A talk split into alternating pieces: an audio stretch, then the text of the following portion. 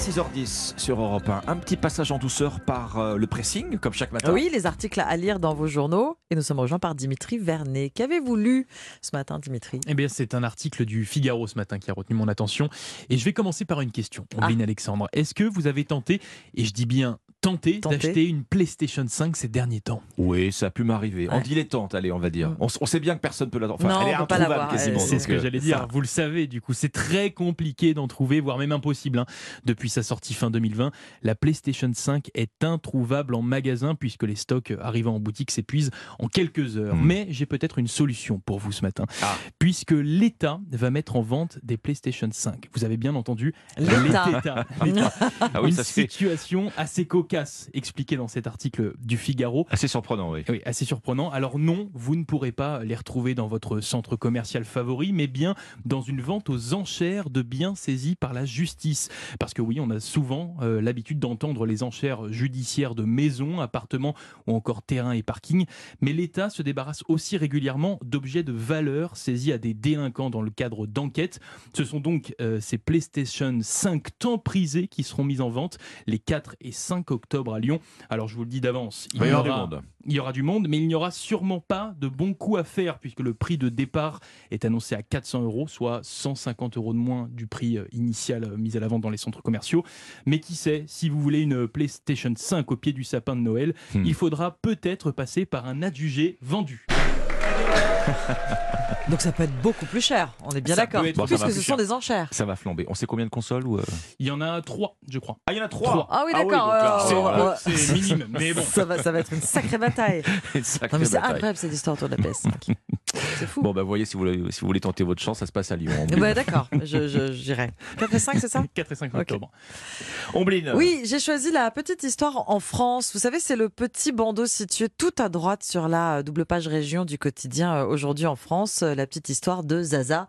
Zaza le Nandou menacé Zaza de le zoo. Le, le, oui, Zaza le Nandou menacé de zoo. Qu'est-ce que c'est qu'un andou zoo pour Zaza. Nous sommes. Ah, alors j'y viens. Nous sommes d'abord à Hurte, mon cher Alexandre, petite bourgade champêtre située dans les Pyrénées-Atlantiques. Les habitants du village, petits et grands, ne sont plus étonnés de voir gambader au milieu d'un pré Zaza. Un nandou, donc, c'est une sorte de petite autruche, un oiseau originaire d'Amérique du Sud, incapable de voler. Zaza. Oui, c'est une sorte d'autruche, ouais. Bon. C'est à peu près la même espèce.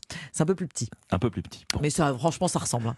Euh, le Nandou. Euh, Zaza appartient à Jean, c'est un agriculteur retraité. Euh, ce sont ses voisins, il y a 20 ans, qui lui ont confié l'animal, âgé alors de 2 ans. Votre calcul est bon, Alexandre. Zaza a bel et bien 22 ans.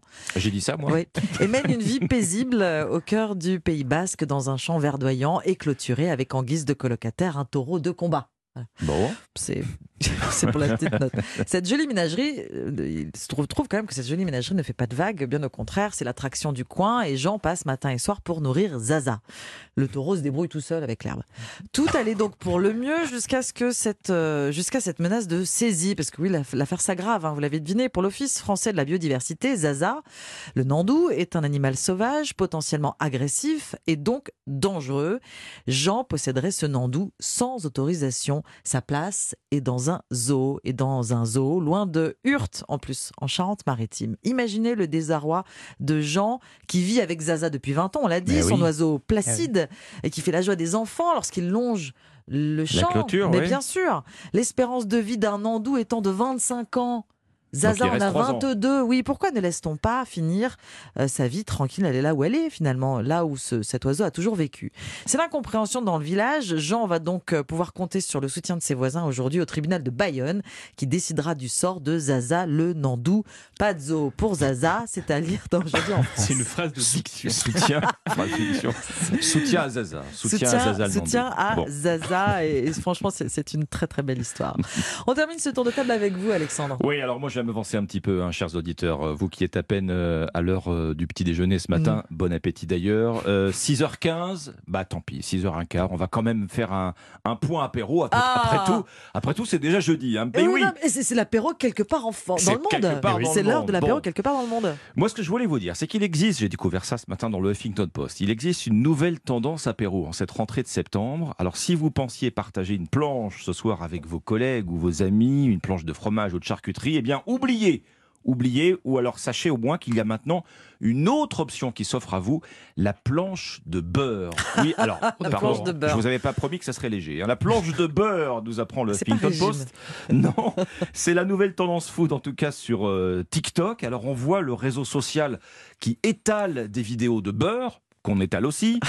À l'heure de l'apéro, ça se présente toujours de la même façon. C'est sur une planche à découper et on peut l'assaisonner, euh, lit-on, euh, comme on veut. Alors certains rajoutent des herbes, parfois de l'huile, comme ça c'est encore plus léger.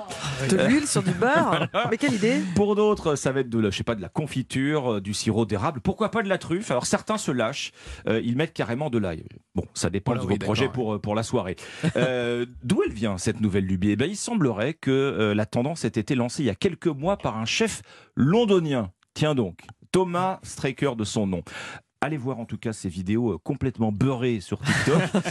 bon, à moins de vouloir s'administrer un choc calorique, ça reste quand même, vous l'aurez compris, à consommer avec modération. Ah Oui, oui. t- toujours, toujours avec de La l'ail. planche de beurre à l'apéro. La planche oui, avec de de, beurre. si vous voulez. Bon. La planche de beurre à l'apéro, et ben on tentera ce week-end, Alexandre. Voilà. Pourquoi pas Merci beaucoup, c'était le pressing. Vous restez avec nous à suivre, c'est la partition. Bon réveil.